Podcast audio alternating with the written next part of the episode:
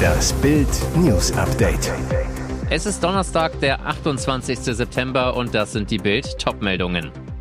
Schämt sich die Partei für ihren Chef? CDU löscht brisante März-Aussage zu Asylbewerbern. Behördenbeschluss Bergkarabach wird zum 1. Januar aufgelöst. Oliver Pocher gratuliert Ex-Amira zum Geburtstag. Tränenbrief, ich habe als Ehemann versagt. Offenbar war die Partei nicht sehr stolz auf die Aussagen ihres Chefs. Im Welttalk am Mittwoch hatte der CDU-Vorsitzende Friedrich Merz wörtlich über abgelehnte Asylbewerber gesagt, die sitzen beim Arzt und lassen sich die Zähne neu machen und die deutschen Bürger nebendran kriegen keine Termine. Die Empörung ließ nicht lange auf sich warten, zumal die Aussage so nicht ganz stimmt. Offenbar sieht's die Unionsfraktion im Bundestag auch so. Denn im Ausschnitt des Talks auf dem X- bzw. Twitter-Profil der CDU-CSU war der heikle Zahnarztsatz am Donnerstagmorgen plötzlich nicht mehr auffindbar. Es ist offenbar aus dem Talkauszug rausgeschnitten worden, wie Nutzer schnell bemerkten. Dort sagt Friedrich Merz vermeintlich nur, die Bundesregierung hat keine Lösung für dieses Problem. Angeblich hat der Bundeskanzler heute ein Machtwort gesprochen. Jetzt verlassen sie sich auf Europa. In Ordnung. Nur wir müssen uns über die Pull-Faktoren hier in Deutschland unterhalten. Und da bestreitet Ihre Partei, dass es überhaupt welche gibt. Aber die gibt es und zwar massiv, sodass die Leute in großer Zahl hierher kommen. Die Passage endet. Was Sie hier machen, ist eine Katastrophe für dieses Land. Sorry, wenn ich Ihnen das mal so ein bisschen deutlich sage. Es geht so nicht weiter. Was fehlt, ist der heikle Satz dazwischen. In der deutschen Fabrik des US-Autobauers Tesla in Grünheide bei Berlin kommt es einem Medienbericht zufolge zu deutlich mehr Arbeitsunfällen als in anderen Automobilfirmen in Deutschland. Darunter seien auch schwere und schwerste Arbeitsunfälle, berichtete der Stern, laut Vorabmeldung vom Donnerstag unter Berufung auf Angaben von Behörden und Rettungsdiensten. Diese Häufigkeit an Arbeitsunfällen ist nicht normal, sagte der Bezirksleiter der IG Metall für Berlin, Brandenburg und Sachsen, Dirk Schulze. Er betonte, er habe die größte Sorge, dass irgendwann jemand zu Tode kommt. Zeitweise hätten sich nach Sterninformationen in dem Werk im brandenburgischen Grünheide fast täglich Unfälle ereignet. Rettungsstellen zufolge sei im ersten Jahr nach der Eröffnung 247 Mal ein Rettungswagen oder Hubschrauber gerufen worden, berichtete das Magazin. Auf die Mitarbeiterzahl umgerechnet seien dies dreimal so viele Notfälle wie beispielsweise im Werk von Audi in Ingolstadt. Aktuell arbeiten in dem Werk in Brandenburg Unternehmensangaben zufolge mehr als 10.000 Beschäftigte. Perspektivisch sind 22.500 Mitarbeiter möglich, erklärte Tesla. Der Konzern will die Produktionskapazität in dem Werk auf eine Million Autos verdoppeln.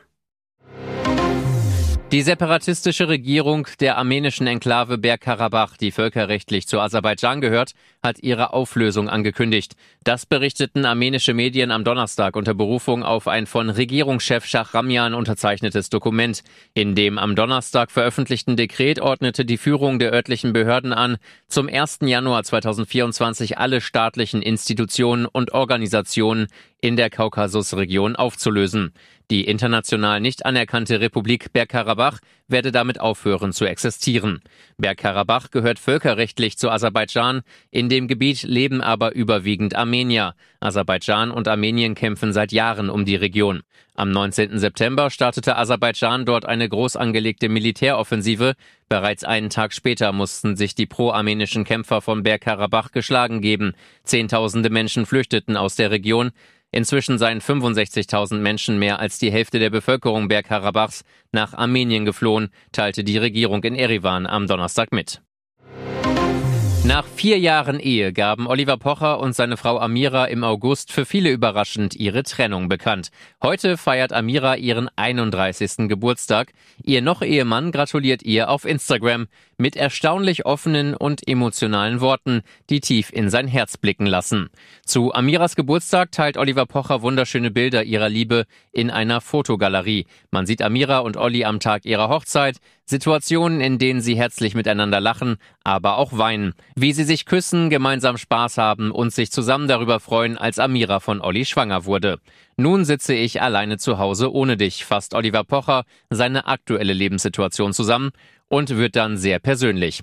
Ich habe es im letzten Jahr leider nicht geschafft, dir das zu geben, was du dir von mir erhofft hast, geht er mit sich selbst ins Gericht. Irgendwann ist der Punkt gekommen, an dem du keine Liebe mehr für mich empfunden hast, wo das Glück der Familie, Gesundheit und ein erfüllter Job nicht mehr reichte, um dich glücklich zu machen. Er habe als Ehepartner versagt, schreibt Oliver Pocher an seine Amira. Trotz Trennung wünscht Olli Pocher seiner Ex Amira alles Gute und dass du das, was du suchst, in deinem neuen Lebensjahr und Lebensabschnitt finden wirst. Vielleicht macht es ja jemand anders besser und dich glücklicher. Und jetzt weitere wichtige Meldungen des Tages vom Bild Newsdesk. Härtere EU-Asylregeln, was das Kanzlermachtwort bedeutet. Nach dem Kanzlermachtwort im Ampel-Migrationszoff ist der Weg frei für das neue EU-Asylrecht. Innenministerin Faeser kann es schon heute in der Sitzung mit ihren EU-Ministerkolleginnen verkünden. Mit der wichtigen Reform, die zuletzt insbesondere von Grünen Außenministerin Baerbock blockiert worden war, soll Europa endlich wieder handlungsfähig werden in Sachen Asyl. Bild nennt die wichtigsten Punkte. Durch die Reform soll es erstmals möglich werden, Asylverfahren bereits direkt an den EU-Außengrenzen durchzuführen. Zu diesem Zweck soll in Asylzentren in Grenznähe die Identität der Schutzsuchenden geprüft werden. Wer kaum Aufnahmechancen hat, soll gar nicht erst einreisen dürfen. Das soll aber nur bei Menschen aus Ländern mit einer geringen Anerkennungsquote angewendet werden, etwa Türkei, Indien, Tunesien, Serbien oder Albanien. Wer keine Aussicht auf Asyl hat, soll zurückgeschickt werden. Neu ist, dass bei den Asylverfahren an der EU-Außengrenze eine Drittstaatenregelung gelten soll. Wer bei einem sogenannten sicheren Drittstaat bis an die EU-Grenze gereist ist, kann dort gar nicht erst auf sein Recht auf Asyl pochen. Aktuell kommen viele Flüchtlinge über genau diese Länder. Sie müssten dann den Heimweg antreten. Weitere Details zu den geplanten Regeln finden Sie auf Bild.de. Produktion läuft wieder. Weltweite IT-Störung bei VW behoben. Die Netzwerkprobleme beim Volkswagen-Konzern sind behoben. Die IT-Infrastrukturprobleme im Volkswagen-Netz konnten im Laufe der Nacht behoben werden. Das Netzwerk arbeitet wieder stabil, sagte ein Sprecher. Das Unternehmen fahre die betroffenen Anwendungen wieder hoch. Der weltweite Produktionsverbund laufe an, die Produktion soll planmäßig erfolgen. Einzelne Systeme könnten in einer Übergangsphase aber noch beeinträchtigt sein. Es gebe weiter keine Anzeichen dafür, dass externe Einflüsse die Störung verursacht haben, heißt es. Gestern Mittag hatte eine IT-Störung von Netzwerkkomponenten am Standort Wolfsburg den Konzern lahmgelegt. Bei der Marke VW in Deutschland standen die Bänder komplett still. Betroffen waren auch die VW-Komponentenwerke, die Vertragswerkstätten und Händler, das US-Stammwerk in Tennessee und die Werke der Konzernmarken Audi und Porsche. Chaos am Flughafen. Lufthansa schweigt. Bis zu 30.000 Koffer in München gestrandet.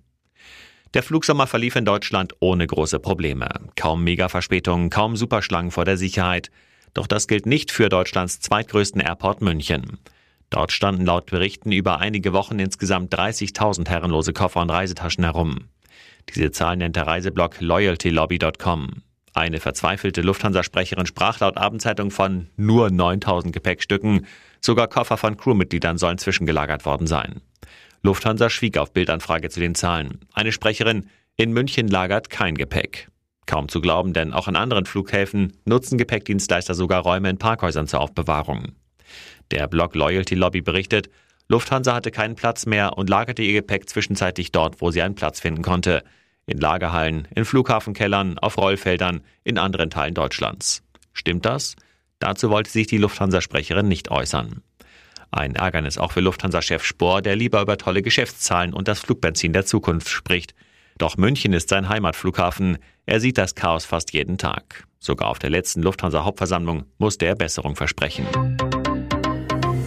Hier ist das Bild News Update. Und das ist heute auch noch hörenswert. Kleine Panne im TV, großer Spaß beim Publikum. Als am Mittwochmorgen im ARD Morgenmagazin um 7.30 Uhr zur Tagesschau nach Hamburg geschaltet wird, bekommt Nachrichtensprecherin Susanne Daubner plötzlich einen Lachanfall. Auslöser war offenbar Moderator Sven Lorik, der sich zuvor über Rugby-Regeln gewundert hatte und Daubner dann fröhlich mit einem Guten Morgen Susanne begrüßte. Die Sprecherin, die seit 1999 zum Tagesschau-Team gehört, begann zu lachen. Zwar versuchte sie noch gewohnt souverän die Nachrichten weiterzusprechen, musste sich aber mehrfach unterbrechen. Daubner zu Bild. Es war einer Situation geschuldet, die ich gar nicht so richtig erklären kann. Noch vertieft in eine neue Meldung hörte ich im Hintergrund Sven Lorik und dachte, oh je, ich bin schon auf Sendung. Und just in dem Moment musste ich loslachen. Es dauerte gefühlt eine kleine Ewigkeit. Gott sei Dank fand ich meine Beherrschung wieder. Zuschauer lobten in den sozialen Netzwerken, wie sympathisch die Moderatorin wirkte. Darüber freute sich Daubner sehr. Die Resonanz auf meinen Lachanfall war auf jeden Fall durchweg positiv bis großartig. Wie soll man da noch nachkommen? In Rekordzeit hat Ex-Fitness-Influencer Julian Zietlow sein Leben auf den Kopf gestellt. Vom braven Familienvater und erfolgreichen Unternehmer zum Aussteiger, der mit seiner Vorliebe für Sexclubs prahlt und die freie Liebe predigt. Seine Verbündete und Partnerin in dieser Zeit Kate Kolosowskaja, mit der sich Zitlo gern in eindeutig zweideutigen Posen zeigte. In dieser Woche jedoch gab Kate die Trennung von Zitlo bekannt. Er löschte daraufhin alle Posts aus seinem Instagram-Profil. Und jetzt, erst einmal zur Ruhe kommen, nix da. Der 38-Jährige sorgt mit einem Instagram-Video für neue Gerüchte. Am Mittwochabend postete Zitlo ein Reel mit Liebesbekundungen, sowohl für Kate als auch für noch Ehefrau Alina Schulte-Imhoff. Mehr noch, im Video ist zu sehen, wie sich Julian Zietlow Alinas Namen auf den Hals tätowieren lässt, direkt unter den Namen ihrer Nachfolgerin. Benjamin Cesko schießt Leipzig in die nächste Pokalrunde. Der Titelverteidiger quält sich zu einem knappen 3 zu 2 bei Zweitligist Wien Wiesbaden. Damit komplettiert RB als letztes Team die zweite Runde, weil die Partie wegen des Supercups gegen den FC Bayern nicht am Pokalwochenende angesetzt wurde. Mann des Tages ist Cesko mit einem Doppelpack. Für den Neuzugang aus Salzburg, der bereits mit Superstürmer Erling Haaland verglichen wird, sind es im siebten Pflichtspiel für RB die Treffer Nummer 4 und 5. Leipzig-Trainer Marco Rose rotiert mit Blick auf die anstehenden Knaller in der Liga gegen die Bayern und der Champions League gegen Manchester City sechs neue in die Startelf. Unter anderem feiert Keeper Gulaschi 357 Tage nach seinem Kreuzbandriss in der Champions League gegen Celtic Glasgow sein Pflichtspiel-Comeback. Nicht dabei ist Timo Werner, der kurzfristig wegen Rückenproblemen fehlt. Dabei sollte der Stürmer nach seiner Torbefreiung in Gladbach in der Startelf stehen.